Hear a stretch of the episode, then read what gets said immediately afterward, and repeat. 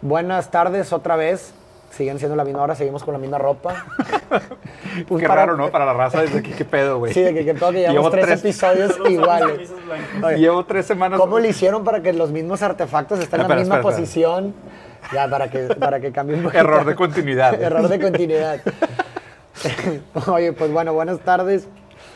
Eh, espero que les hayan gustado los dos episodios anteriores. Acuérdense que este canal es un canal nuevo, por si no lo sabían, para que se suscriban. Ahorita aprovechen. En estos dos minutos de introducción, aprovechen para suscribirse y picarle a todos los botones, comentarios más, comenten sin saber, comenten, oye, me encantó lo que dijeron y ni siquiera, sin ni siquiera decir nada. No estoy de acuerdo. No estoy de acuerdo, nada, sí, pongan, no estoy de acuerdo. Y, ya. Eh, y hoy vamos a hablar de que, habíamos hablado en un episodio anterior sobre, eh, tocamos superficialmente el tema de los padres y el rol de la madre y el padre para con los hijos. Entonces tal vez estaría interesante hablar de eso, ¿no? De, del rol de la paterna o de la familia, de la núcleo familiar. el núcleo familiar en el desarrollo óptimo de un ser. Tema, tema complejo, güey. Y la neta, o sea, y a, propósito cuando mencionaste el tema, te dije que mejor le dedicáramos un episodio porque, te soy sincero, mi postura ha cambiado sobre el tema. Muy bien. Mi postura ha llegado cambiado. con vergüenza al futuro? He llegado con vergüenza al futuro, sí, todos. Pero pues la idea, la idea es ir, ir reeditando nuestra vergüenza. Si no, no tuvo sentido. Sí, y conciencia de que pues, qué tanta vergüenza voy a llegar al futuro. No, no, vergüenza en este tema todavía no, ¿ok? Pero ahí estaba mi punto. A ver. Híjole, güey, qué complicado tema, Farid. Chingados. A ver Pero a ver, ahora te la devuelvo. Tú me la, tú me la aplicaste el, episodio anterior. Más bien, Farid, voy aquí a usar yo mis cartas freudianas y voy a decir, ¿cuál es tu insistencia? Mejor cuéntame tú de lo que quieras hablar, güey. Porque, pues digo, el que mucho pregunta es que quiere ser preguntado. Farid, Farid, Farid, Farid, Farid, ¿Tienes algún amor imposible? entonces yo te la devuelvo. Tú sugeriste este tema, entonces yo quiero te, aplico la te aplico la freudiana. ¿Qué nos tienes que contar que creo, sobre el tema? Que creo que la lógica familiar y el sujeto freudiano es contingente de esta época, pero no es una condición eterna. ¿De acuerdo? Pues digo, finalmente es contingente de cada época en particular. Justo, entonces la pregunta sería, ¿es la posición moral del hijo de una familia, núcleo familiar tradicional superior no, para nada. a la de los demás? No, para nada. ¿Es la única manera de conseguir la moral? Para nada. Entonces. Entonces, ¿qué? Entonces, ¿cuál es el rol tan importante ah, que juega el padre y la madre? la calidad del vínculo significativo. La calidad del vínculo significativo, perfecto. Tiene que ser, pero la pregunta, esa calidad de vínculo significativo, no, no estoy hablando del vínculo en sí, la calidad del vínculo es importante, pero ¿la existencia del vínculo es fundamental para la formación de un ser humano funcional? La existencia de ese vínculo o tú hablas de solamente la parte simbólica? Pues es que eh, ahí es donde está lo extraño, porque estás poniendo de que no, es que la existencia de un vínculo entre el niño y el padre y el niño y la madre es fundamental para que esta sí. que se constituya, pero entonces estás presuponiendo que la estructura familiar es indispensable. Por lo menos en la estructura social en la que vivimos actualmente, sí. Justo, pero entonces eh, habría que pensar primero si es el huevo o la gallina. O sea, claro, es, sí, que hizo primero qué cosa. Ajá, entonces es, el hecho de que tengamos esta sociedad organizada de esta manera necesita del núcleo familiar. Ya te sigo. ¿Me entiendes? O sea, porque, porque pues, entonces ahí podríamos decir, claro, es que este sujeto solo es funcional cuando aprende esto de papá y mamá, porque se crea un sujeto funcional en este contexto histórico. Sí, sí, entonces en ese sentido no es que necesite realmente de un papá o una mamá en sí, sino por, por lo menos de o un otro o otros que proporcionen esos vínculos significativos. Ahí, ahí, ahí ya estoy más de acuerdo. Ahí ya estoy de acuerdo. ¿Por qué? Porque la formación de la individualidad o de la de la noción del sujeto en la teoría del espejo se hace a través de un otro. Tradicionalmente se lee desde el sujeto victoriano, que es el sujeto freudiano, en el núcleo familiar tradicional. Pero también el núcleo familiar tradicional es reciente. Correcto. o sea, no, es, no es una estructura eterna, no es una estructura ni perpetua ni natural. O sea, no es una estructura natural. O sea, se observa también en otras especies que sí existen algunos vínculos afectivos, que sí las madres crían a sus crías, que sí hay algunas figuras paternas masculinas que proporcionan algunas condiciones y demás. Pero no necesariamente tienen que ser tus papás, tu papá o Y justo, inclusive la idea de que sea papá y mamá ya me parece altamente retable. Sí, claro. no, sí, cuando hablamos, ojo, cuando hablamos de, o cuando yo hablo por lo menos de papá y mamá, hablo como pues, figura paterna y figura materna. Exactamente, puede, puede ser cualquier persona. Puede ser dos figuras paternas. Dos figuras paternas o una persona nada más. O sea, no, no tengo intención alguna de como solamente. Claro. Y justo ves, y, ves, y por eso quería que habláramos de este tema como un poquito más de extensión, porque es un, que es un tema peligroso. Claro. Es, a ver, no, no, estoy en desacuerdo con la premisa. Sí me parece que el vínculo familiar del padre y la madre son sumamente importantes para la educación y para la tangibilización del sujeto psíquico del niño. Porque pues, el niño aprende, el niño se encariña. Se sabe, por ejemplo, de buena fuente científica de este síndrome de los bebés que no los abrazan. Sí, que se mueren. se mueren porque no desarrollan un sistema inmunológico. Eso es lo que voy. ¿Es fundamental vínculo significativo? Sí. ¿Cómo? ¿Cómo? Eso, Exacto. La, la estructura familiar, completamente bien. Exacto. Completamente eso es lo, lo importante es la calidad del vínculo con un otro o muchos otros. Totalmente, o cualquier cosa. Y puedes tener a lo mejor un papá y una mamá adoptivo, güey, que sean, que sean sumamente funcionales. O puedes tener dos papás adoptivos que sean sumamente funcionales y que hagas un muy buen vínculo y logres hacer un buen trabajo y desarrolles una buena estructura. Y por eso también, entonces, cuando hablemos de un rol de la madre o un del padre, hay que hacer la distinción de que se habla que puede haber muchas personas con el rol de madre o el rol de padre hacia, hacia una persona. O sea, no estamos hablando solamente de una o dos claro. o no. O no es el papá biológico, la mamá biológica, para nada. Y para entender qué es, significa un rol de padre o una madre, pues hay que entender fenomenológicamente hablando qué es, el ser, qué es ser padre o qué es ser madre, ¿no? Yo puedo ser madre, en el sentido fenomenológico. Es decir, pues, ¿qué es lo que hace una madre? Por ejemplo, un abrazo. Entonces, yo cuando doy un abrazo, que es fundamental para el desarrollo, como tú dices, la madurez de un ser, de cierta forma estoy siendo madre en el rol. Maternal. Estoy siendo maternal, como fenomenológicamente hablando. Entonces, nomás quería hacer esa distinción que cuando hablamos de roles o del rol del padre o madre no quiere decir la mamá hembra, exactamente, el hombre sino cualquier eh. persona o muchas personas que pueden desempeñar ese rol para con una persona. Claro, totalmente. Y de hecho, fíjate que, o sea, para mí en lo personal es un tema que, que a mí me es muy cercano. Digo, eh, yo espero logres algún día ser papá si es lo que quieres y demás. Es uno de mis sueños, sí. ¿La neta? ¿Es verdad? Sí, güey. Ah, qué chido, güey. Ahorita, ahorita quiero, quiero que platiquemos de eso también porque justo, o sea, fue uno de mis sueños durante mucho tiempo. O sea, creo que es una de las cosas que más me ha dado alegrías en la vida, güey, ser eres un buen papá, güey. ¿Se te hace? Bueno, por lo menos desde mi óptica, yo creo que eres un buen papá, güey. Te agradezco. La verdad es que me, me, me gusta mucho. Y le he hecho... Al Chile he aprendido mucho de ti con respecto a eso. Gracias. y, y, admiro bastantes cosas que me has compartido, que yo sé que son muy personales. ¿Neta?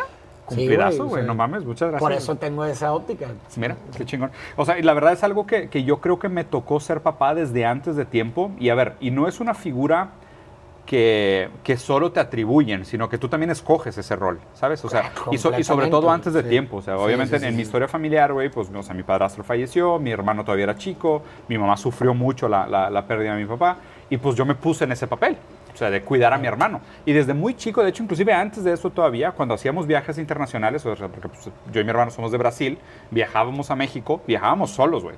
Yo viajaba en avión solo con mi hermanito teniendo creo que 12 años de edad, güey. Y veníamos de que con el, con el pasaporte colgado en el cuello, yo con mi hermano más chico, con él en el avión, güey, culiadísimo. Fenomenológicamente hablando, ya estaba haciendo papá. Sí, literal. Me iba al baño a vomitar de los nervios, Farid. O sea, de, de vato, estoy haciendo un viaje internacional todo el mundo hablaba inglés, yo no hablaba inglés todavía, estaba súper morrito, güey, o sea, me sentía abrumado con la experiencia, pero fue algo como que desde muy temprano se fue como creando esta idea de mí de que esto significa hacerte cargo de alguien más, ¿sabes? Y el hacerte cargo de alguien más es lo cual normalmente tendemos a poner dentro de este rol de la figura paterna. ¿no? Y, obviamente yo siempre tenía como muy idealizada toda esta idea de ser papá, de ser papá, de cuidar de un otro, ¿sabes? De, tener un hijo, tal cual. Porque también supongo que muchas cosas se mueven y muchas cosas se juegan en esta idea de tu trascendencia como padre a través de tu hijo. Ajá, de va a ser como yo. ¿Sabes? De, es como una extensión mía, va a tener mis características. Es una forma de trascender la muerte. Es una, historia, es una forma de trascender la muerte, exactamente. Pero pues ahí también viene la realidad y cachetadas de vida, donde pues, o sea, mi primer hijo no fue para nada lo que yo esperaba. O sea, fue algo completamente distinto, y no bueno ni malo, sino muy distinto a lo que yo esperaba. Y creo que el proceso de hacer paz con esa diferencia entre mis expectativas de lo que iba a ser mi hijo y lo que realmente fue mi hijo, es para mí probablemente uno de los mayores aprendizajes de lo que es ser padre o sea, ser padre es permitir que tu hijo sea lo mejor que él pueda hacer, más allá de lo que tú esperas de él. del otro. invariablemente lo que tú esperas de él. Pero también existe un punto medio en el sentido de que eso no implica que dejes de exigirle. O sea, tú le vas a exigir, porque pues, a fin de cuentas, quieras o no, estás haciendo el papel del super yo y le estás poniendo toda una expectativa, toda, ¿sabes? un superlativo de lo que deberías de ser y tus valores y tus principios y tus ambiciones y demás. Pero, pues, pero también tienes que aprender a acotar eso a lo que él desee, como un individuo propio. como respetar su individualidad. Como un ser deseante, güey, ¿no? Eso como es parte completamente, sí. Entonces, para, mí, para mí todo el proceso de ser padre de manera anticipada y luego ser padre realmente fue bien interesante porque fue un contraste muy grande, ¿no? Y, invariablemente hoy lo veo todo con, con mucho cariño y lo veo como, un, como, una muy buena experiencia y con gusto digo, güey, o sea, probablemente ser papá es de mis, es de mis actividades favoritas, güey. O sea, yo el fin de semana tirarme con mis hijos a jugar legos en el piso, tipo pelearme con el güey, es de las mejores cosas que hago, güey. O sea, la neta, tipo, ahorita no te puedo explicar, o sea, abrazar a Paulo y a Luca llegando a mi casa es, es de los highlights de mi día. O sea, es de las cosas que más me gustan en el día. O sea, nunca se me va a olvidar las primeras veces que Paulo empezó a hablar, estaba viviendo en Brasil y llegaba a la casa y abría la puerta y lo veía así caminando todo torpe diciendo, papi, papi. Güey, no, ese, pedo no, no, tiene precio. O sea, literal, no tiene precio. O sea, me gusta mucho cómo te, cómo te ah, refieres a, esas experiencias y te quiero preguntar ahorita si me viene un elemento, o sea, ¿qué, ¿qué, simboliza para ti todo eso? O sea, ¿qué simboliza para ti ser padre, güey? O sea, ¿qué representa para ti ser padre que causa que hables de la forma en la que estás hablando ahorita de la actividad, güey? Pues seguramente algo que yo haber aprendido de mi papá, güey, en su momento, güey. O sea, pues ser papá yo creo que es algo que se aprende, ¿no? O sea, tanto de lo real como de lo imaginario.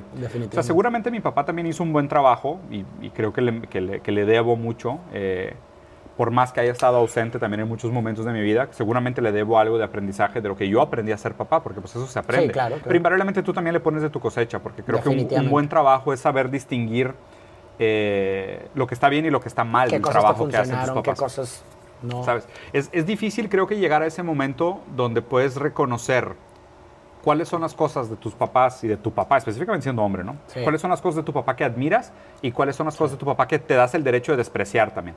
¿Sabes? Porque lo que no me parece justo es admirarlos de manera ideológica o tacharlos de son basura y nada de lo que hace está bien, ¿no? Porque pues eso probablemente te va a causar una formación reactiva de repulsión, de no quiero ser nada como él, entonces voy a ser completamente lo opuesto, o una figura muerta, donde pues soy como mi papá o soy un idiota. Y, me parece que pues justo lo que está complicado es estar en medio de esos dos, de decir, pues es que era mi papá, es, es producto de su historia, producto de su contexto me enseñó cosas de las cuales aprendí, de las cuales estoy orgulloso y quiero replicar y me gustaría que trascendieran a través de mis hijos y hay cosas que hizo que no quiero repetir, que, que, tengo consciente de que esto no es para mí y no es algo que quiero perpetuar. Entonces para mí ser padre ha sido como ese aprendizaje entre y de nuevo, lo de la figura paterna también es más raro para mí, porque yo tuve más de una figura paterna. Yo creo que todo el mundo, ¿no? Pero pues, o sea, yo tuve más de una en el sentido de que pues, yo tuve un papá y un padrastro, para empezar. Entonces ya desde ahí eran dos figuras muy marcadas paternas. Y además, como los dos desaparecieron de mi vida muy temprano, yo me fui buscando otras figuras paternas, porque pues ese vacío se queda, ¿no? Y ese vacío tú lo vas llenando de otras maneras. Entonces creo que durante mucho tiempo, y seguramente todavía, pues vas buscando cómo darle, resignificar ese vacío de la figura paterna y volver a darle significado. Y en ese collage de inspiración, porque literal es como si hicieras un palette. Sí, sí, sí, O sea, de ese collage de fotografías, de imágenes, de experiencias, de, de todo lo que ha jugado un papel paterno en tu vida, pues construyes tú la idea de qué tipo de padre me gustaría ser a mí. Y un, y un contingente final. Lo que puedas ser. Sí, porque tienes... Porque también está la distinción entre lo que uno idealiza que debería ser como padre... Y lo que termina haciendo. Y lo que el día a día te permite, güey.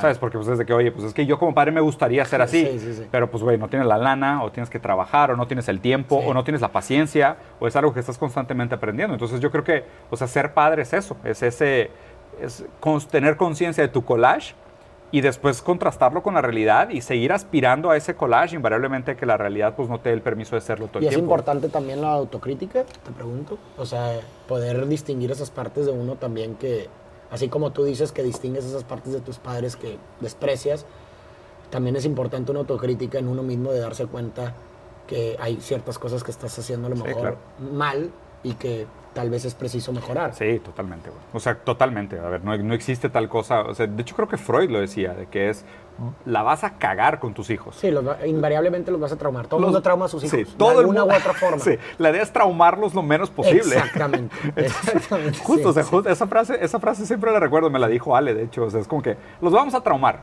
Naturalmente. Hay, que ver cómo los traumamos lo menos, posible. O lo más sano posible. No, y de hecho, güey, justo me pasó la semana pasada, güey. Tuve una plática con Luca, con el, con el chiquito, que me quedó muy, o sea, no sé, güey, me movió mucho, güey, fue muy emotiva. Porque, digo, o sea, Pablo tiene muchas imposibilidades de autonomía, ¿no? O sea, hay muchas cosas que no hace solo, no se baña solo, o sea, no come solo completamente, hay muchas cosas que necesita ayuda, ¿no? Y, y, pues digo, Pablo tiene ocho, Luca tiene cuatro, güey. O sea, Luca es el chiquito. Y Luca es un sol, güey. O sea, Luca es, brilla solo, güey. Es todo hiperactivo, radioactivo. O sea, es una pulguita, güey.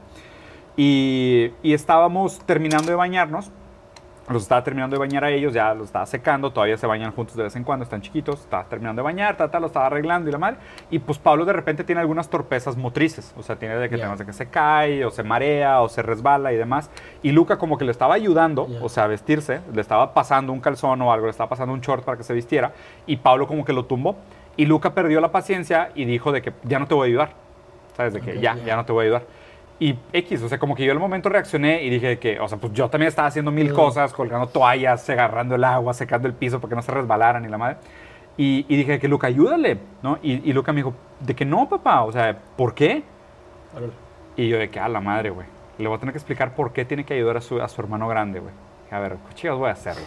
O sea, o sea, porque, digo, le podría echar un choro filosófico y hablar de la empatía y de la moral kantiana y la verdad, no va a entender nada, güey, ¿sabes? O sea, que, ¿cómo le explico, güey? ¿Y cómo lo hiciste? Cuenta que lo agarré, o sea, tipo, me, me, agaché con él, lo agarré, o sea, lo miré y le dije, le dije, Luca, o sea, mírame, esto es importante. Y le dije, le dije, la, ves que yo te cuido a ti, y yo cuido a tu hermano, y yo cuido a tu mamá, y yo trato de ayudar a la gente. Y le dije, yo creo que las personas fuertes tienen que cuidar a las personas débiles. Y, y, le dije, no tiene nada que ver con la edad, no tiene nada que ver con si eres hombre o mujer, no tiene nada que ver con si eres arriba o abajo, sino que los fuertes tienen que ayudar a los débiles. Y le dije, y van a haber veces en donde tú vas a tener que ayudar a tu hermano. Y él nada más me dijo de que sí, papá. O sea, así como muy, muy chill, ¿no? O sea, no, no sé si entendió, no sé si fue un gran mensaje, lo que tú quieras. A lo mejor la cagué, a lo mejor lo dije mal, no me puedo explicar. No, la verdad me gustó mucho. O sea, pero, es, pero, es, pero es muy difícil, güey. Pues es, es, muy difícil ser papá porque, pues digo, tampoco me parece justo para él, güey. ¿Sabes? Es como que qué culero y es algo que he platicado mucho con Ale, que que en su momento, cuando yo y Ale ya no podamos cuidar a nuestro hijo grande, pues Lucas va a tener que hacer cargo de él, güey. Lo cual me parece como injusto, ¿sabes? Pero al mismo tiempo también me parece injusto privarle la opción de que él decida o no hacerse cargo de su hermano. O sea, como que yo como papá le voy a decir, no, no, no, yo me voy a hacer cargo de tu hermano, tú no, y cuando yo falte, pues no te, no te preocupes, lo vamos a meter a un asilo, lo que tú quieras, a un... O sea, y espera, y es como que, ¿y si él como hermano se quiere hacer cargo de su hermano? Pero entonces se lo tengo que yo plantear, porque si se lo pongo como una obligación, a lo mejor él puede responder de manera negativa y decir, ah, porque me lo estás poniendo como obligación, ya no quiero, ¿sabes? Y, por otro lado también, si le niego la posibilidad, él va a decir, ah, como me estás negando la posibilidad, ahora quiero. Entonces es como que, pues, qué raro, güey. O sea, lo único que puedo hacer es tratar de transmitirle la moral que existe por detrás mm. y que él decida. Si él se siente lo suficientemente fuerte para hacerse cargo de alguien más, que lo haga. Porque me parece que ese es el error paterno.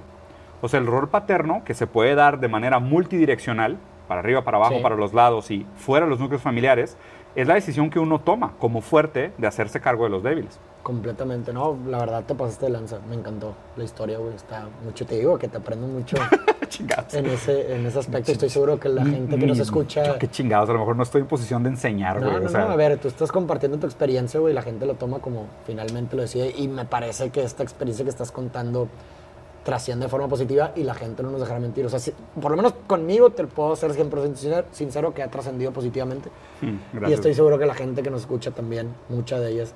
¿A ti qué, te, qué significa esa posición? O sea, ¿qué es ser papá? Pues como no lo he experimentado, pues no puedo hablar de una fenomenología propia, pero por lo menos de, la, de lo único que puedo tomar ahorita es como tú mencionaste acertadamente en un inicio, como pues tienes todo este canvas de diferentes personas, entre ellas mi papá, y otros, y otros papás. hermanos mayores. Hermanos mayores, etc. Y yo me, yo me quedo básicamente con una premisa que he estado desarrollando mucho últimamente, que se la adjudicaba mucho al, al, rol materno, pero pues creo que finalmente los dos roles tienen ese mismo fin, que es el desarrollo óptimo del otro. O sea, finalmente el rol de cualquier padre o, volvemos a lo mismo, cuando hablo de roles de padre o madre no estoy hablando nomás de los, el hombre, sino de todas las personas la, finalidad de ese rol es el desarrollo de un ser, estás desarrollando otro ser. Ese es el propósito finalmente de ese rol, desarrollar óptimamente a otro ser. Entonces, todos los actos que perpetúen o que provoquen el desarrollo, mejor, el mejor desarrollo posible de otro ser, son actos de amor y son actos de, un padre y son actos de una madre. Entonces, yo lo veo de esa forma. a lo mejor, sí, no he tenido la experiencia de poder ejecutarlo tal vez en una, con un hijo, pero por lo menos en la teoría eso es lo que me llevo. O sea, voy a tratar yo en lo personal de, en el desarrollo de otro ser, hacer todos los, o perpetuar todos aquellos actos que lo desarrollen óptimamente. Y eso implica lo que tú dijiste. O sea, para mí eso que tú hiciste con tu hijo y esa experiencia que cuentas, es una forma, es un acto de amor, güey. Porque finalmente lo que estás buscando o perpetuando ahí es el desarrollo óptimo tanto de tu hijo Luca como de Pablo, güey. Porque finalmente ese desarrollo de empatía, ¿no? De compasión, porque también es un desarrollo de compasión, finalmente lo van a desarrollar como una, como, una, en una versión de, en la mejor versión posible que pueda tal vez tener tu hijo, güey, ¿sí? explico? Entonces, para mí eso es, güey, para mí es eso, perpetuar actos que desarrollen lo mejor posible al otro, y eso implica compasión, comunicación, respeto a la individualidad del otro, no imponer lo que tú quieres que el otro sea, sino simplemente respetar su individualidad, respetar su dignidad, ser compasivo, escuchar, comprender, comunicar y pues bueno, quién sabe cómo me vaya en la práctica. A ver si en algún punto llego a tener la práctica. Pero bueno, como lo que, como lo que dijimos, finalmente no necesitas tener un hijo o una hija para perpetuar esos actos. Para ser un padre, para, para otras personas. Puede ser, puedes tener un rol paterno o materno con un amigo o con una amiga. Sí, claro.